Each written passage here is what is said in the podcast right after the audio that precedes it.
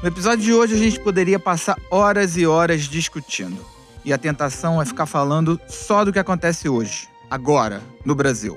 O nosso assunto é o reflexo da desinformação na política do nosso país.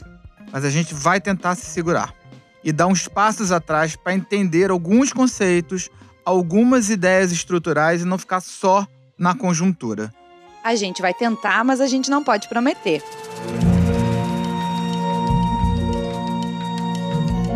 Eu sou Natália Leal. E eu sou Gilberto Scofield Júnior. E você está ouvindo o Reflexo, podcast da Lupa.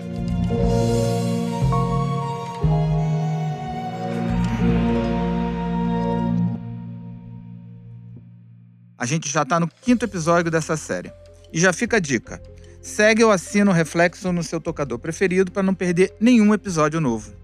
Bom, para a conversa de hoje, a gente recebe o Cláudio Couto, que é professor e pesquisador de ciência política da Fundação Getúlio Vargas, em São Paulo. Cláudio, seja muito bem-vindo ao Reflexo. Obrigado, é um prazer estar aqui com vocês. Bem-vindo, Cláudio. Cláudio tem um canal no YouTube com um nome bem sugestivo. Fora da política não há salvação.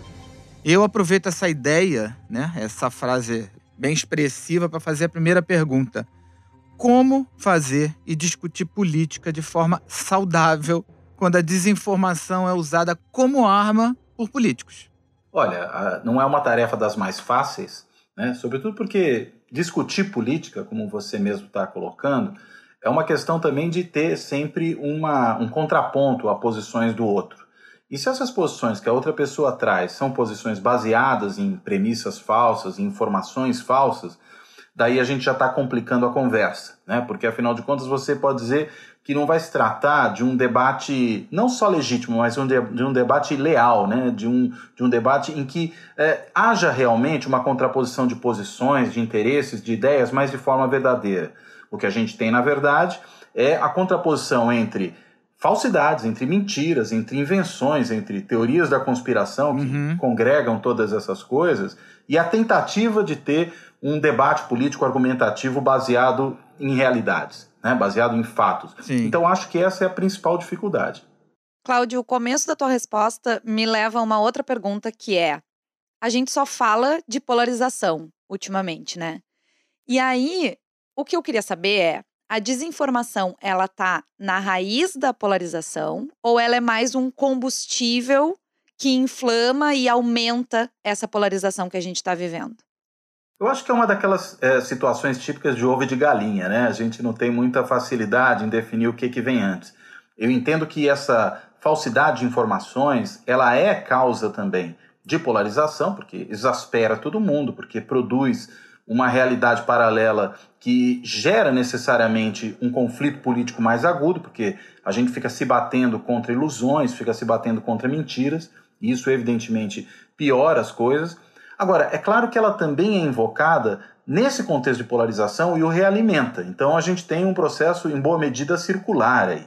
Né? Eu acho que as duas coisas uhum. valem. Mas acho que é, uma primeira coisa que é importante frisar é a seguinte: polarização talvez seja um termo do qual se fale de maneira muito abusiva ultimamente. Né? Eu acho que polarização significa basicamente uma contraposição entre dois polos numa competição política. Isso não necessariamente é ruim. O problema é quando essa polarização é exacerbada ou é muito radicalizada. E a gente tem, por exemplo, uma polarização entre extremos que não se toleram. Aí a gente tem realmente um problema. Então é, é importante contrapor polarização a extremismo. E o que esse debate em torno de ideias falsas ou de invenções produz é uma polarização extremada, é uma polarização muito radicalizada. E não é à toa que aqueles que, inclusive, são extremistas da política recorram o tempo inteiro a essa produção de falsidades. Porque, afinal de contas, o que interessa é desacreditar o outro, é criar teorias conspiratórias, é produzir uma discussão em que não há espaço legítimo para divergência. E aí, consequentemente, inventar as coisas é parte do jogo. Como é que a gente supera isso, né? Essa era a minha próxima pergunta, assim. Você tocou no assunto também que eu acho interessante, é que as peças desinformativas, elas geralmente têm um apelo emocional. Uhum, a gente perfeito. percebe isso no dia a dia do nosso trabalho de verificação. A gente percebe que ela tem sempre um apelo, ora para raiva, ora para o medo. Uhum. É sempre essa tentativa de cuidado, ou isso você não vai ler no, na imprensa, ou sabe? É, eu acho que a saída tem muito a ver com o trabalho que vocês desenvolvem na lupa, por exemplo. Né? A saída é mostrar qual é a informação correta, né? desacreditar as informações falsas, mostrar que elas são invenções. Eu acho que passa em boa medida por aí. Agora, é claro que existe um, uma dificuldade, que é isso que você apontou, Gilberto, que é como é que eu vou desacreditar informações falsas para as pessoas que estão, na realidade, envolvidas de maneira afetiva com aquelas informações? Né? E acho que não vale só, você colocou aí para o ódio é, ou para o medo, acho que vale também para o amor, digamos assim. Né? Se eu amo aquele político, se eu considero aquele político meu mito ou alguma coisa do gênero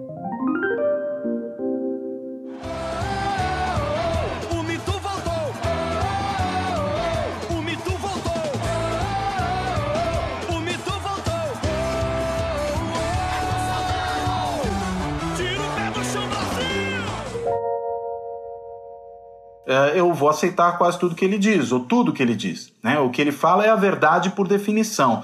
É muito mais uma questão de fé e de afeto do que propriamente uma questão racional de cognição ou de interpretação do que é ou não é plausível. E aí, claro que é difícil sair dessa situação, né? porque se você está mobilizando afetos, para você poder tirar alguém dessa lógica, ou essa pessoa tem que produzir um desafeto, ou ela tem que sair dessa relação afetiva, o que não é tão simples. Afeto não é uma coisa que está ao alcance das mãos, não é uma coisa que a gente decida, ah, vou começar a gostar ou desgostar disso amanhã. Isso não funciona dessa maneira. Né? Os afetos se produzem um pouco nas relações. Então, acho que essa é a grande dificuldade. São é, sentimentos que balizam a percepção que eu tenho das informações, se eu vou aceitá-las ou não, se eu vou repudiá-las ou não. Inclusive porque quando vem daqueles que eu detesto, né, ou que odeio até, aí eu não aceito de jeito nenhum. Pode ser a verdade mais cristalina e óbvia do mundo, mas se veio de lá, ela não vale nada para mim. Antes da gente começar a falar de Brasil especificamente, é, eu queria te perguntar, Cláudio, sobre algumas pesquisas e alguns uh, estudiosos que falam sobre a erosão das democracias, né? Uhum. Uh, qual é o peso da desinformação dentro desse processo da erosão da democracia de uma forma geral, assim? Eu acho que tem muita relação. Vou tomar um exemplo de uma fala recente do presidente Bolsonaro. Né? Ele foi a público e mencionou um suposto estudo do Tribunal de Contas da União que mostraria haver uma supernotificação das mortes por Covid no Brasil. Depois o próprio TCU, no mesmo dia, né, veio a público e mostrou que aquele estudo não existia. O Tribunal de Contas da União negou a existência de um relatório anunciado pelo presidente Jair Bolsonaro. E o presidente, na realidade, que inclusive, olha, disse algo assim: ó, oh, não, tô, sou eu, não sei o que estou dizendo, viu? É o TCU, então se vocês não gostarem da informação, cobrem deles. É, era uma mentira, né? era uma falsidade. O que, que isso produz? Né? Vamos pensar nas relações políticas do, do, do, momento, nas relações políticas cotidianas. Produz, primeiro, né, uma tentativa que faz esse governo não só de se legitimar, mas de desmentir, né, de, de tornar é, falsas para aqueles que assim acreditam todas as informações provenientes dos opositores, provenientes da imprensa crítica, provenientes das, da comunidade científica. Ou seja, todos esses são transformados em mentirosos dentro dessa narrativa né, dentro dessa tentativa de convencimento que se faz. E se são mentirosos, não são gente que merece respeito, não são instituições que merecem respeito. Tornam-se, portanto, inimigos da boa sociedade, tornam-se, no limite, criminosos. Bem, se os meus adversários políticos são criminosos, mentirosos, é, gente que está tentando iludir o povo, o é, que, que, que, que se reserva a eles? Se reserva a eles, em boa medida, a guerra, ou se reserva a eles um tratamento policial, porque afinal de contas criminosos têm que ser tratados dessa maneira, né? por meio da ação policial, de um Estado policial, né? da, da sua criminalização. Eu criminalizo o meu adversário político, transformando esse adversário no inimigo uh, da nação, no inimigo da sociedade. Então, me parece que para aqueles que constroem regimes autoritários a partir de democracias, se elegem, operam durante um tempo, pelo menos durante um tempo, né, dentro de, do marco institucional das democracias, mas vão as erodindo por dentro, ter a desinformação e a desqualificação dos adversários por meio de da tentativa de impingir a eles a condição de falsificadores da realidade, né, essa é uma ferramenta importante para esse processo de erosão democrática. Então, acho que é nessa ideia da competição política, como também uma competição por narrativas, que se situa de maneira fundamental essa criação de mentiras, essa criação de informações falsas. É, agora, a gente entrando aqui um pouco em Brasil, mas não restrito ao Brasil, olhando até outros países, como por exemplo os Estados Unidos, muito recentemente com a, a era Trump. Itália. É, e você, Hungria. É, Itália, Hungria, exatamente. Polônia, Polônia. também. Exatamente. É possível a gente dizer que os partidos, ou os grupos, os, os apoiadores, os, os adeptos da direita usaram com mais profissionalismo uns instrumentos de manipulação de narrativa e desinformação? Olha, quando a gente considera o conjunto né, dos países que estão passando por esse processo de erosão democrática, talvez sim, né, no período mais recente. Mas eu não acho que há uma exclusividade da direita com relação a isso. Estou pensando, por exemplo, no caso aqui ao nosso lado da Venezuela. Né? É, quando eu vi essa declaração do, do Bolsonaro, que eu mencionei há pouco, sobre o Tribunal de Contas da União, a primeira coisa que me veio à cabeça eram as acusações que o Hugo Chávez primeiro e depois o Maduro, sem a mesma verve, né, fazia aos seus opositores de inventarem falsidades sobre o país, de difundirem o pânico. Né? Havia muito isso, inclusive a tentativa de criminalizar órgãos de imprensa, inclusive, por meio dessa ideia de que você está disseminando o pânico na sociedade. É exatamente a mesma ferramenta. Isso surtiu efeito durante muito tempo na Venezuela. Acho que de alguma forma ainda surte, mas a gente já está falando de um regime autoritário estabelecido, então é, é mais complicado, né, pura e simplesmente é, falar que isso ainda continua funcionando, porque mesmo que não funcione da mesma forma, já são favas contadas, né, o regime autoritário já está posto, mas foi um caminho para ele. Agora, eu acho que quando a gente olha o cenário mais amplo, há sim uma presença muito mais frequente de ditadores de direita ou de autori governantes autoritários de direita que vão erodindo a democracia por dentro. Todos esses casos que nós mencionamos, a gente ainda poderia talvez lembrar também do caso da Turquia, né, que é um país uhum. que teve uma transição para a democracia, um país que passou, enfim, por períodos de regime militar muito longos, mas que transitou para a democracia nas últimas décadas, mas que também sofreu uma erosão muito acentuada nos últimos anos e também com base o quê? Na disseminação de falsidades, inclusive na criação de falsos inimigos, né, alegando que havia uma tentativa de conspiração contra o Estado, um golpe que seria perpetrado por certos setores da sociedade turca, acadêmicos, jornalistas, religiosos, né, todos esses eram tornados inimigos da nação. Nas primeiras horas deste sábado, Erdogan conseguiu voltar a Istambul e afirmou que a insurreição militar é um ato de traição e que os responsáveis pagarão caro. E aí, consequentemente, você, a partir daí, estrutura, né, instaura um regime autoritário. Eu acho que. É, então, eu, eu não associaria diretamente à direita, mas é, é necessário reconhecer que tem sido mais frequente as ditaduras de direita com esse perfil do que propriamente as de esquerda, o que não quer dizer que elas também não possam existir. Cláudio, fiquei pensando, até fiz uma anotação aqui, o quanto a paranoia do próprio político influencia nesse processo que tu estava descrevendo agora, porque às vezes parece uma coisa bastante pessoal, né? Essa tendência à disseminação de desinformação como uma política é, de Estado, vamos dizer assim. É, eu acho que tem essa questão da paranoia, né? E, e tem a questão pessoal também que passa pelo seguinte: se foi aquele que disse, então é verdade. Né? Se foi o mito que falou, se foi o Firra que falou, se foi o Duce que falou, se foi o comandante Chaves que falou, se foi o Vitor Orbán que falou, isso tudo ganha veracidade. Por quê? Porque aquele é um cara que só diz a verdade. Né? Aquele é um cara que é um mensageiro, em boa medida, da verdade. Né? A gente nota isso, por exemplo, em pesquisas de opinião, que aferem que as pessoas acreditam sempre naquilo que determinada liderança fala. Né? E ao acreditarem nela, é, o que importa é o quê? Não é tanto a mensagem em si, mas quem é o mensageiro. Se aquele indivíduo é quem profere aquela afirmação, é, por vir dele aquilo é verdadeiro. Né? Inclusive porque ele é percebido muitas vezes como alguém profundamente sincero, e ao ser sincero é também profundamente verdadeiro. E aí nada do que ele diria poderia ser entendido por, como mentira. Por mais que, quando a gente observa mais de perto, digamos assim, com mais cuidado aquela informação, é óbvio que aquilo não faz o menor sentido, que aquilo é um absurdo. Né? Vamos pegar aqui no Brasil de novo, vou mencionar o caso do governo Bolsonaro, acho que ele é um pano de fundo aí para a nossa discussão, inevitável. Sim, por né? mais que a gente tente fugir, a gente volta sempre para isso, porque é muito o que a gente vive hoje e é muito latente, né?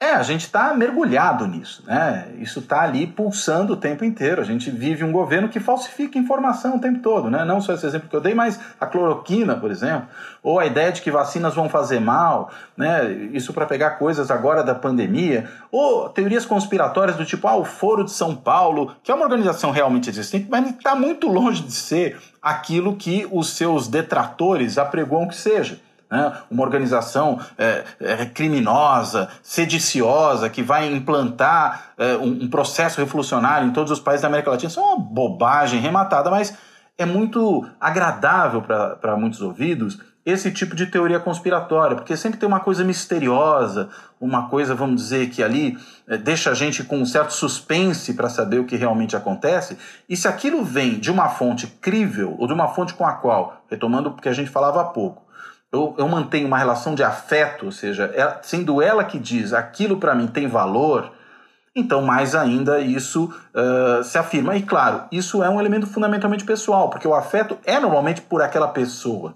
Né? Não dá para dissociar isso completamente dela. E aí a paranoia, a paranoia, digamos, para vocês, né? Para nós aqui não é paranoia. Para nós, na realidade, é outra coisa. É que vocês são incapazes de perceber o que realmente acontece. Uhum. Né? O que está por trás, o que está por debaixo. Vocês né? estão sendo enganados. É. Eu sei a verdade do que está acontecendo, exatamente. É. Isso. É. E o meu líder sabe mais ainda, porque ele é sábio, ou porque ele é bom, ou porque sei lá o quê. Né? É, pouco importa. O que importa é a relação afetiva que eu tenho com ele, a identificação que eu tenho com ele.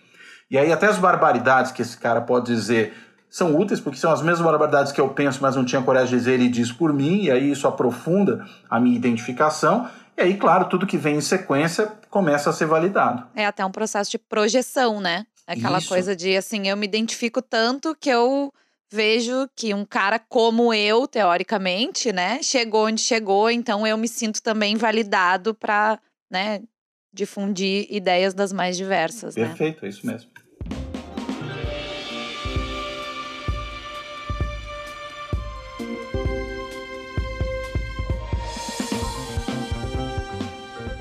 E aí, você tá curtindo esse papo? Bom, a gente tá adorando, porque o combate à desinformação é nosso assunto preferido mas também a nossa missão.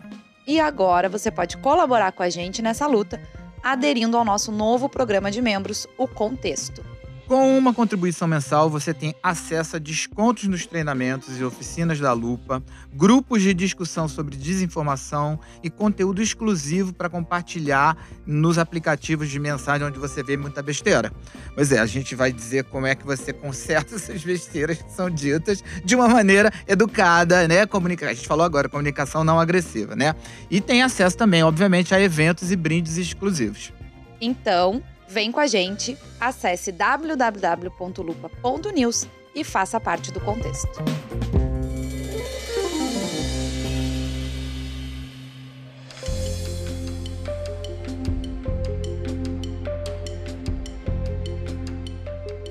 Vamos falar de campanha eleitoral, Gil? Vamos, vamos sim. A gente teve oportunidade de passar por outras campanhas e perceber que é óbvio que a desinformação não é uma novidade, certo? Uhum. Mas a gente percebia que, por exemplo, uma forma de você fazer uma desinformação numa campanha há 20 anos atrás, por exemplo, era dizer que ah, na administração dessa pessoa, em determinada cidade, a violência triplicou. Hum. Às vezes não era verdade, não tinha nada que confirmasse isso. Mas era esse o sentido da, da invenção, né? Agora, a gente percebe que Hoje, as campanhas, me parece que os velhos cientistas políticos que analisavam as campanhas do ponto de vista estamos perdendo no Nordeste, vamos investir uhum. aqui assim, assim, assado, e de acordo com o assunto, estão meio que migrando esses, essas consultorias para estrategista de dado, para cientista de dados, gente capaz de entender através de perfis de redes sociais qual é o perfil da pessoa e aí entregar para ela aquilo que ela quer ouvir. É isso, mais ou menos, que está acontecendo? Sim. É, eu acho que há sim essa mudança, essa mudança no sentido de uma sofisticação maior, inclusive por isso que você está apontando, que é um uso cada vez mais frequente de big data, né, como a gente fala, ou seja, um grande montante de dados. E isso porque hoje esses dados estão disponíveis. Se a gente volta algum tempo atrás, não era tão fácil assim obter esse tipo de dados para poder trabalhar. E aí a própria ciência social, a ciência, a ciência política, a sociologia, mas também o marketing, também, ah, digamos, as ciências sociais aplicadas, elas começaram a utilizar muito mais esse grande volume de dados para traçar estratégias, né, para poder projetar cenários. Isso vale para a política eleitoral da mesma forma. Se a gente pensa no que foram campanhas eleitorais ao longo do século XX, elas já eram campanhas muito focadas na ideia de que o eleitor é sim um consumidor. Né? Ele é um consumidor o quê? de propostas, de plataformas, de políticas públicas, e o político é aquele que vai basicamente produzir essas políticas públicas para atender a essa demanda que chega para ele dos eleitores. O que não quer dizer que ele também, em boa medida, não manipule essas demandas, que ele não induza uma certa demanda, ele transforme certas opções de políticas públicas em algo que a pessoa nem sabia antes que desejava, mas ela passa a desejar a partir de um certo momento. Como acontece com bens de consumo, né? em que você compra por impulso, em que você não sabia que você precisava de um iPhone, de repente você descobre que você precisa de um iPhone, mas não o iPhone anterior, o novo, né? porque o novo tem coisas assim, as quais vai ser muito difícil viver. Né? E aí você produz essa necessidade de consumo e trabalha em cima. Políticas públicas também operam assim. A diferença é que, no passado, isso era muito mais, vamos colocar aqui essa imagem, artesanal. Era alguma coisa muito mais feita com base na intuição, com base num pequeno número de dados, na tentativa e erro. Isso passa, é, com o tempo, a se tornar algo muito mais focado no processamento de um grande volume de informações, no trabalho em cima deles e na projeção de estratégias a partir daí. E hoje as informações estão disponíveis por quê? Porque você tem as redes sociais, você tem uma série de fontes de produção de dados, você tem aqueles aqueles mecanismos, né, aquelas ferramentas de web scratching, quer dizer, mesmo que você não tenha o acesso direto àquela fonte, você tem meios de conseguir muitas dessas informações por outros caminhos, e isso vai produzindo uma capacidade, portanto, de planejamento de campanhas muito maior. Acho que essa mudança a gente observou bastante em 2018, né? A gente tinha, por exemplo, Geraldo Alckmin fez uma mega coligação, ganhou tempo de TV e tudo mais, né? Palanques em vários estados, enfim.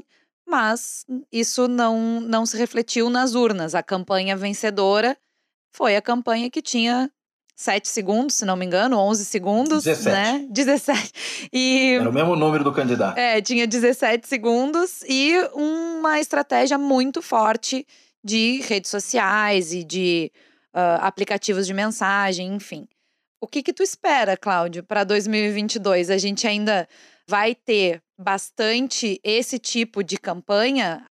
Olha, eu acho inevitável que a gente caminhe nessa direção, né? Mas um pouco ligando com o que eu falei há pouco, me parece também o seguinte, que quem não seguir esse caminho está fora do jogo. E todo mundo percebe isso. Né? Os principais competidores no processo político percebem isso e caminham nessa direção.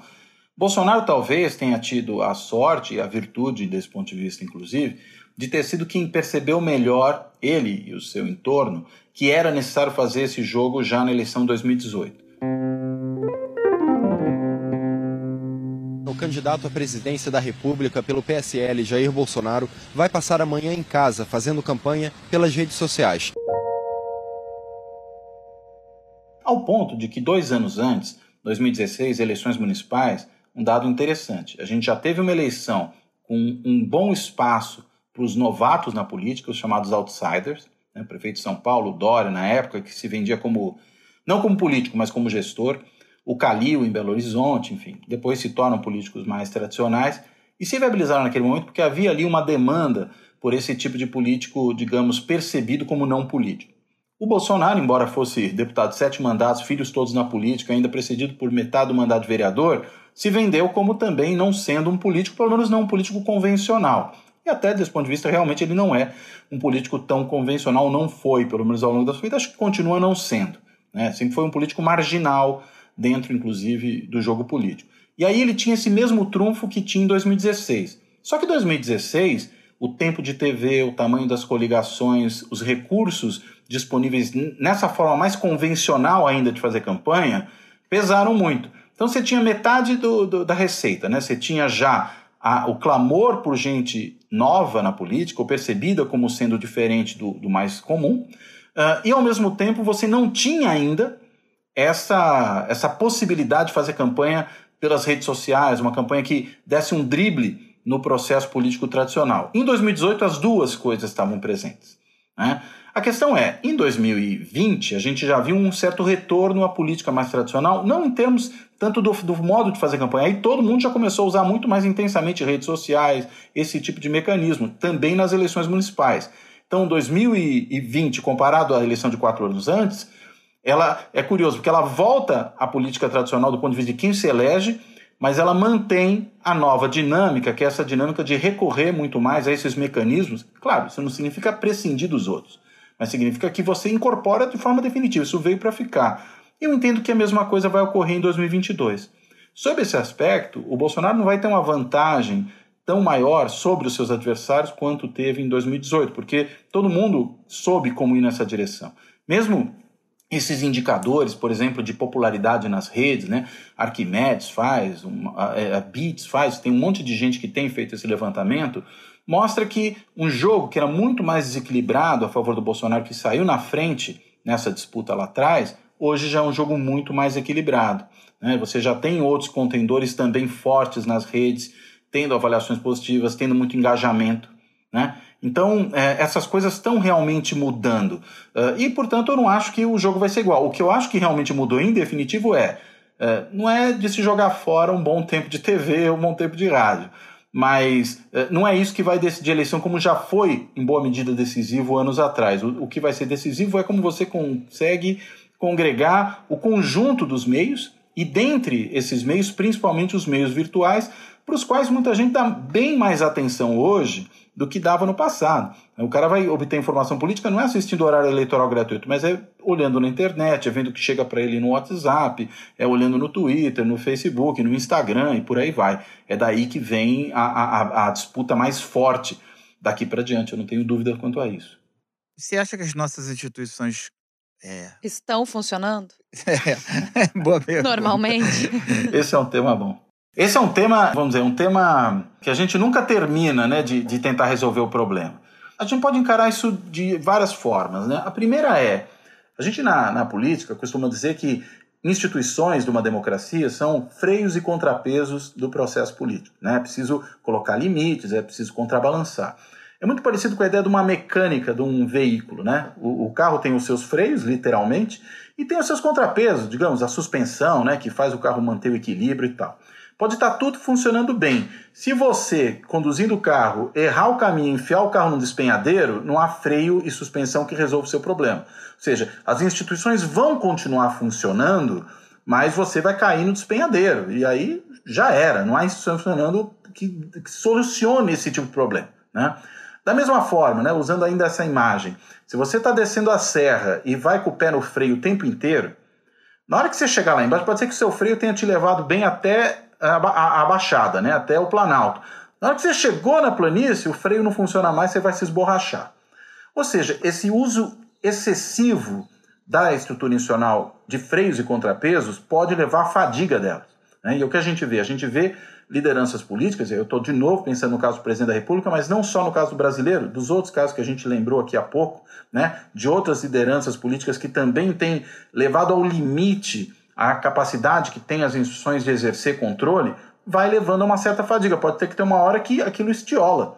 Inclusive porque leva ao descrédito muitas vezes nessas instituições e essas instituições se baseiam muito em credibilidade, ou seja, eu tenho que acreditar que o, o judiciário vai ser obedecido. Né? Porque se eu acho que ele não vai ser obedecido, e aí qualquer um que recorrer à violência consegue passar por cima dele, digamos, com um cabo e um soldado, não há judiciário, por mais funcional que seja, que dê conta do problema. E olha que a gente tem um judiciário que tem um monte de problemas reais na sua lógica institucional, nem estou dizendo isso. O que não quer dizer que ele também não cumpra as suas funções institucionais. Ele cumpre as suas funções. Então eu acho que o problema é, as instituições estão funcionando tão, se não tivesse a gente estava numa situação muito pior do que já está. Eu não tenho dúvida com relação a isso. Agora, elas não vão resolver todos os nossos problemas e elas estão talvez sendo usadas para além do limite do aceitável. E isso pode levar também a uma crise, a um colapso no funcionamento dessas instituições.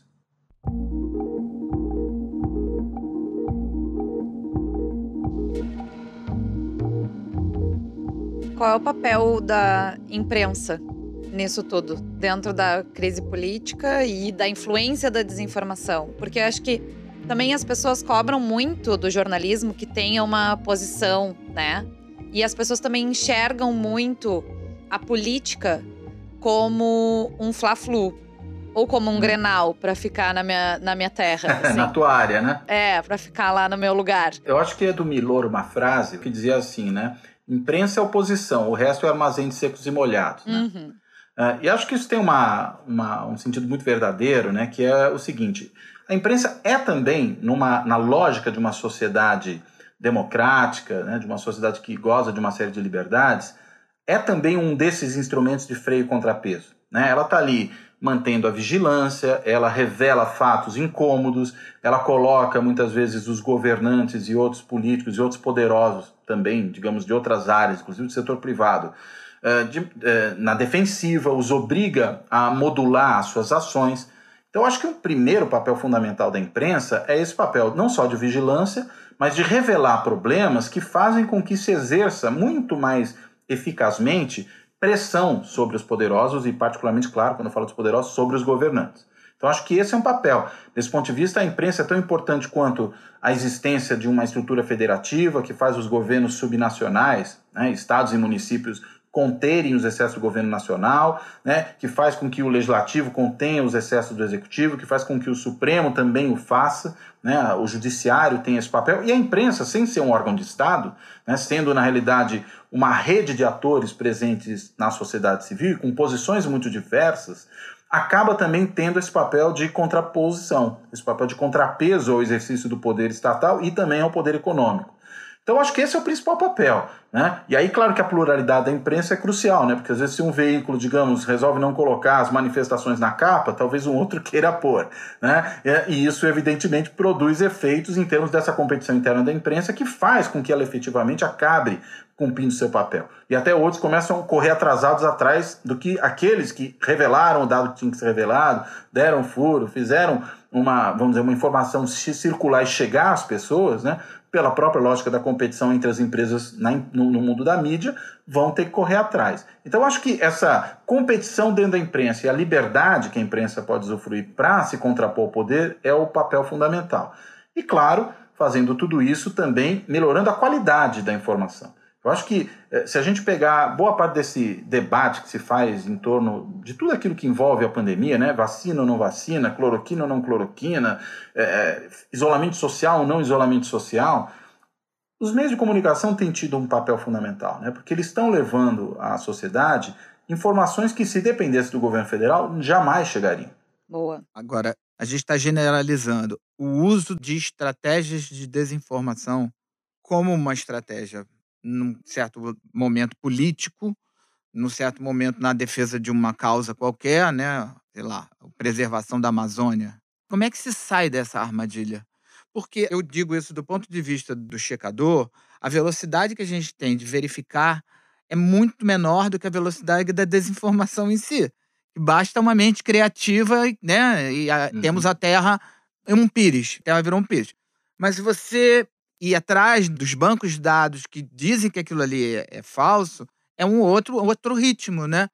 Então, assim, não me parece, por hora, que a gente consiga só com verificação combater esse estado de desinformação generalizada que a gente está vivendo hoje, né?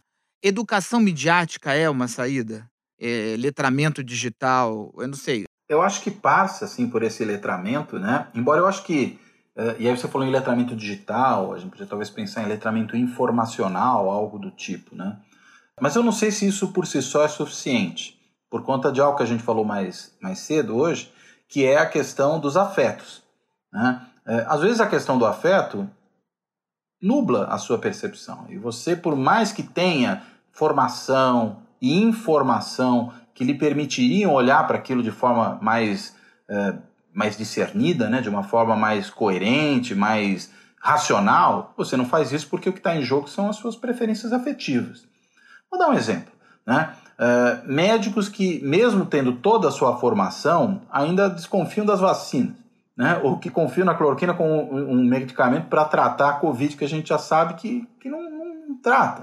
Uh, não é possível que essa pessoa, com a sua formação médica, acredite de fato naquilo mas talvez seja possível sim, porque na realidade o que a envolve é muito mais uma questão de afeto do que de cognição. A cloroquina volta aos noticiários depois que médicos enviados pelo Ministério da Saúde para Manaus recomendaram o seu uso. Eles também receitam outras substâncias sem comprovação científica no combate aos efeitos da Covid-19.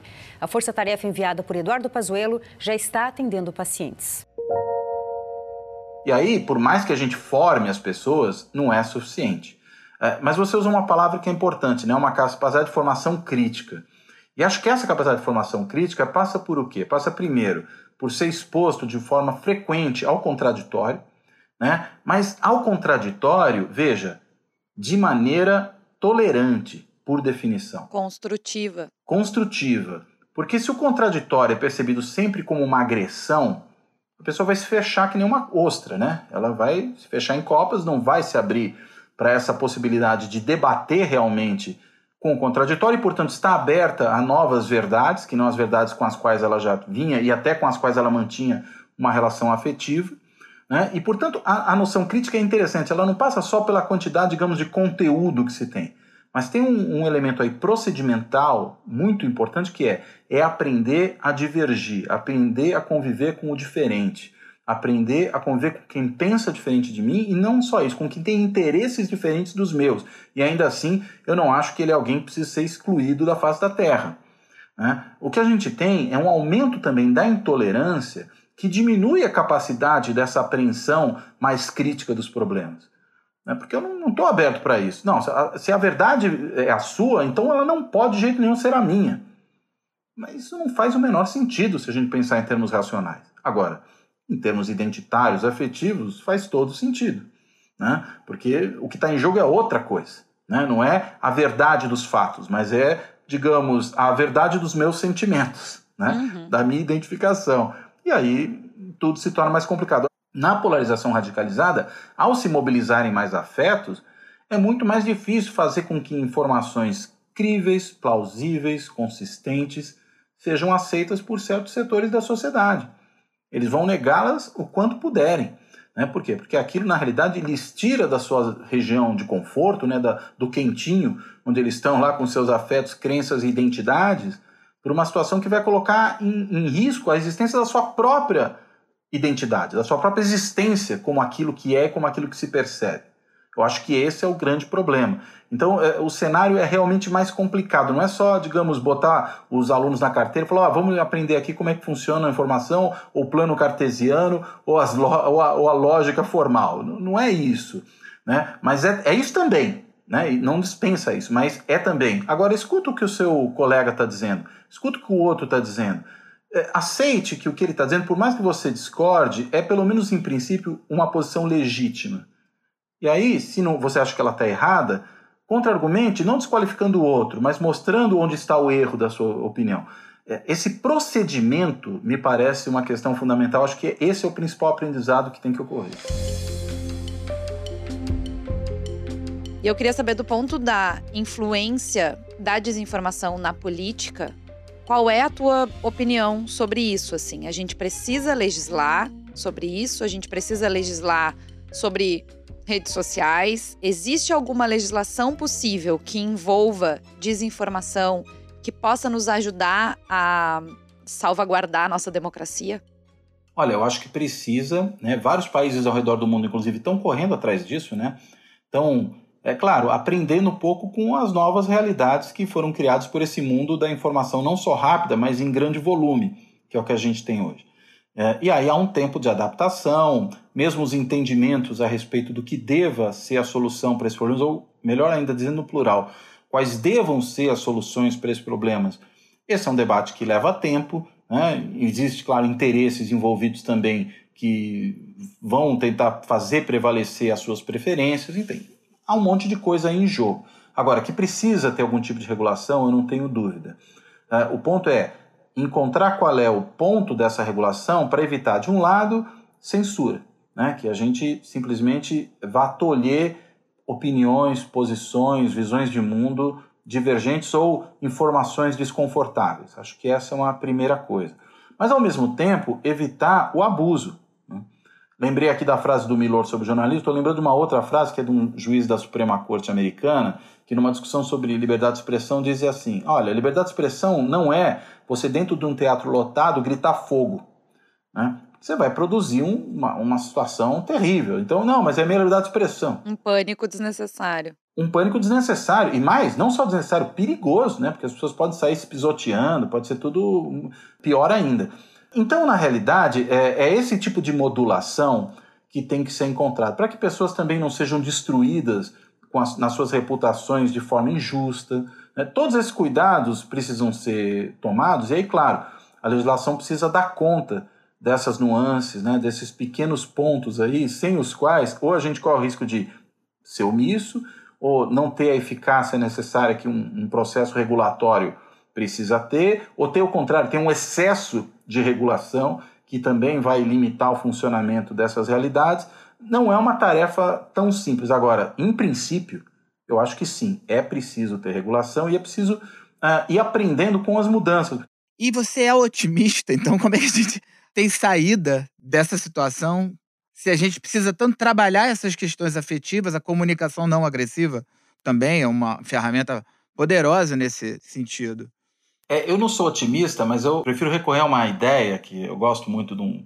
Eu não sei se é dele originalmente, mas enfim, um filósofo italiano que eu gostava bastante, que era o Norberto Bobbio, um filósofo político, dizia que era o pessimismo da razão. Né? A gente tem que ter o pessimismo da razão, ou seja, ser pessimista não ao ponto de jogar a toalha, né? de abrir mão da possibilidade de aprimorar a realidade, mas ser pessimista ao ponto de ser realista é, e de falar, vamos tentar melhorar até onde der, pelo menos né? sabendo que, e aí é que eu acho que vem o pessimismo da razão, uh, as coisas não serão nunca perfeitas. E, portanto, não sendo nunca perfeitas, a gente sempre vai ficar aquém daquilo que talvez considerasse o ideal nesse processo de reconstrução da realidade, de aprimoramento da realidade. Então, uh, indo por aí, eu acho que uma parte disso a gente nunca vai resolver. Né? Existe, digamos, uma tragédia humana que é, tem a ver com a nossa existência na Terra, que passa por isso que a gente vai estar sempre insatisfeito, vai ter sempre problemas e eles não serão completamente resolvidos. Agora, a gente, ao mesmo tempo, tem conhecimento, tem experiência e tem a percepção de que há medidas que podem ser tomadas e que podem contribuir, sim, para a melhoria das relações sociais. E aí a questão é: bem, o que, que eu consigo fazer nessa frente? Não vou resolver tudo, mas vou melhorar um pouco a situação. E acho que isso muitas vezes nos leva a patamares de civilidade bastante consideráveis. Né? A gente tem sociedades uh, hoje no planeta que são sociedades, digamos que resolveram grande parte dos seus problemas. É claro que isso significa que outros problemas vão aparecer depois, né? de natureza diferente, que não estavam postos antes, que talvez fossem sequer imaginados antes. Mas uh, problemas que para outras sociedades ainda são grandes desafios, para algumas já são questões resolvidas. O que, que produziu isso? Esforço, aprendizagem, é, persistência, tudo isso que as sociedades têm que vai produzindo mudanças, né? mudanças legais, mudanças nas relações humanas. Tudo isso vai acontecendo agora. Acho que a gente só tem que desistir da ideia de não, mas vamos resolver isso definitivamente para sempre, né? Ter uma utopia da, da realização de uma sociedade perfeita. Isso não vai ter mesmo. A gente vai estar sempre incompleto sob esse ponto de vista, né?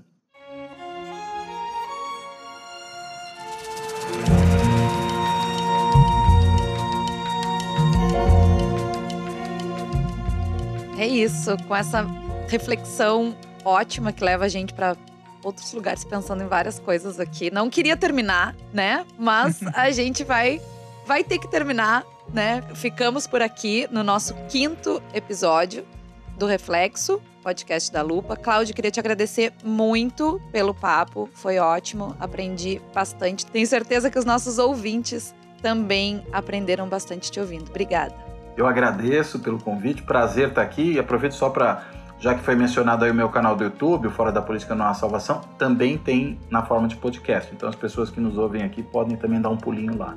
Ah, legal. Obrigado também, viu, Cláudio? Obrigado. E obrigado a você que acompanhou a nossa conversa até aqui. Recomenda o Reflexo para os seus amigos e segue ou assina o nosso podcast nas plataformas. A gente está em todas elas, é só você fazer uma busca aí.